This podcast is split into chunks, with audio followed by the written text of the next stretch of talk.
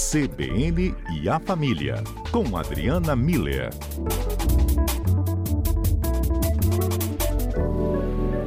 Doutora Adriana Miller. Muito bom estar aqui com vocês. Que bom, Adriana. A gente tinha um compromisso estabelecido na nossa última conversa, e já até com um convite para os ouvintes participarem, né, desde aquela ocasião, para a gente falar hoje né, sobre esse momento do Outubro Rosa, que a gente tem né, nesse espaço uma, uma possibilidade de falar sobre conversa, né, sobre o câncer, né, o seu enfrentamento. Enfrenta-se também a doença até com muita informação, né, Adriana? Sim. E a gente queria né, trazer hoje justamente né, a importância dos apoios que a pessoa que enfrenta o câncer também pode ter e a partir dali criar forças para enfrentar também uma doença que é tão grave. A gente fala do outubro rosa, né, sempre do câncer de mama, e aí acaba atingindo muitas mulheres, e é esse momento que a gente fala desse apoio a essa mulher, né, Adriana? Uhum, exatamente, Fábio.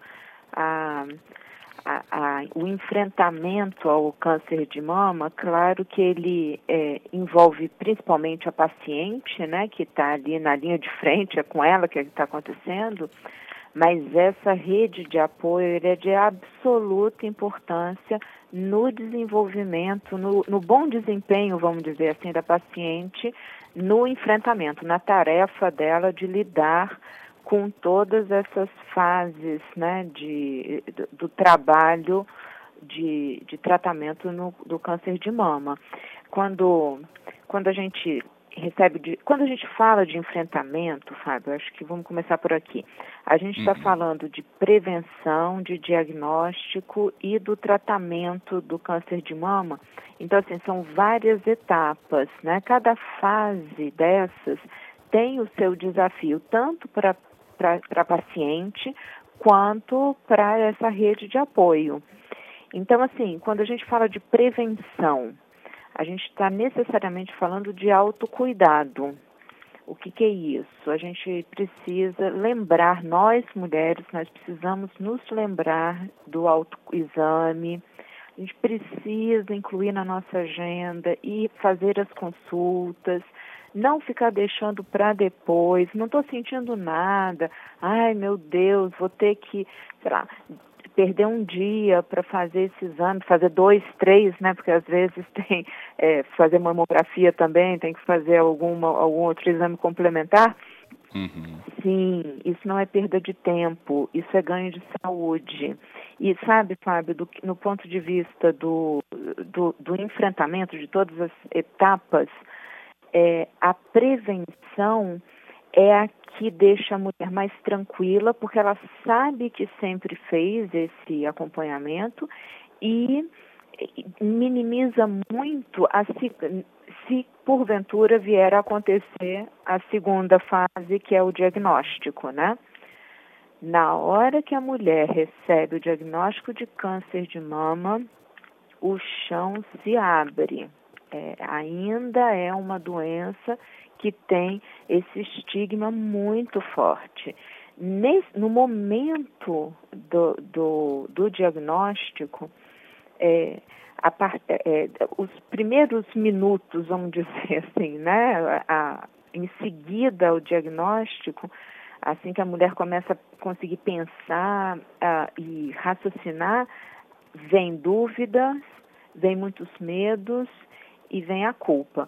A prevenção, ela minimiza, ela minimiza a culpa, porque a mulher sabe que fez tudo, todos os acompanhamentos, fez tudo direitinho, então ajuda a minimizar a culpa. Agora, as dúvidas e o medo, aquela a, a pergunta assim, e agora? Né? que será de mim? Como é que eu vou fazer? Quem que vai estar comigo? É nessa hora que a rede de apoio começa a revelar a sua grande importância. Né? Quem vai estar comigo, como é que vai ser esse acompanhamento, é, como é que vai ser esse tratamento, qual vai ser a reação das pessoas, qual vai ser o tipo de acolhimento dos outros, né? Parentes, familiares próximos, familiares distantes, amigos, colegas de trabalho, sabe? A rede de apoio ela é grande, né? Qual, qual que vai ser a reação dessas pessoas? E essa reação, como eu disse, ela tem um efeito muito grande e, consequentemente, muito positivo quando, é, quando ela existe é, no, no bem-estar subjetivo da mulher, né, na hora dela enfrentar todos os desafios. Porque a terceira fase é o que é o tratamento, ela tem muitos desafios para serem enfrentados, né? Alguns leves, em, em alguns casos, a, a mulher precisa é, fazer uso de medicação em casa mesmo, né? Mas é, a, é, mesmo nesses casos, às vezes tem a retirada, então a questão do, do, do seio que é mutilado, né? Que tira uma parte ou tira ele todo, né? Isso tem um impacto muito grande até esses tratamentos mais desafiadores, eu vou chamar assim, porque é, às vezes é retirada total das mamas, é, a perda do cabelo, o, o inchaço por conta da medicação. Então, é, é, é um desafio que, além de você estar tá lutando contra uma doença, enfrentando ela de frente, você também está enfrentando alguns outros estigmas, né, sociais, é, do feminino, a sua feminilidade, né, começa a ficar mexida.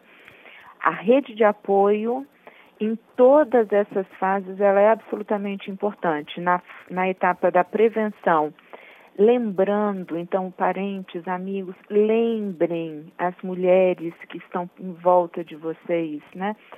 Delas fazerem é, as consultas, delas procurarem um médico, delas se cuidarem, isso é muito importante. Demais. Na etapa do diagnóstico, tá junto, acompanha, vai na consulta, faz pergunta, é, vai e na época do tratamento respeita, respeita essa mulher, acolhe, dá o apoio e o carinho que ela está precisando. Se você não sabe como ajudar, pergunta, tá? Porque a gente às vezes também fica pensando ajudas, coisas mirabolantes, e talvez a pessoa, cara, só queira que você sente ali do lado dela e dê um sorriso, dê um colo. É Às isso. vezes é mais simples do que a gente imagina, sabe? Por isso, né, Adriana, a dúvida, né, tem a dúvida da própria paciente, né, dessa mulher que está passando ali por essa transformação, é uma transformação enorme, né, desde o momento do diagnóstico, né, mas a prevenção, muito bem lembrado por você, é, é um instrumento que está, né, essa, está acessível é, em, várias, em vários momentos aí da, da vida dela, mas depois do diagnóstico, né, quem está ao seu redor acho que tem tantas dúvidas quanto esta mulher, mas às vezes é assim, é não trazer essa dúvida, acho que para um plano que ela não deveria estar em determinado momento. Né? É, é esse ponto aí. Só quero conversar, né? deixa a doença ali, vai ter um momento de falar sobre ela, mas o que, que hoje então pode, pode interessar, né? É, são seus compromissos que ficaram adiados, né? Um, um, uma organização da sua casa que ficou então também atrasada. O que, que a gente então pode agilizar junto com você, porque você não é a doença, até né, tá. no quadro que a gente está levando ao ar de manhã com a Fernanda Queiroz, Amigas do Peito, com a Gilcilene Passon, e ela enfrentou esse, é, nessa situação do câncer. É isso, é falou e repetiu hoje de novo, né? A mulher não é o câncer. Então, vamos né, trazer também isso para a gente que está ao redor. Isso é fundamental, Fábio. É, a pessoa ela precisa ser reconhecida como uma guerreira que está na hora de uma batalha e a gente está ali do lado para dar o apoio que ela precisa. Então, eu preciso ter claro, e a melhor pessoa para me dar essa clareza é a própria pessoa de que forma eu posso apoiá-la. E aí você deu alguns exemplos muito práticos e que são é, é, é, extremamente importantes, né?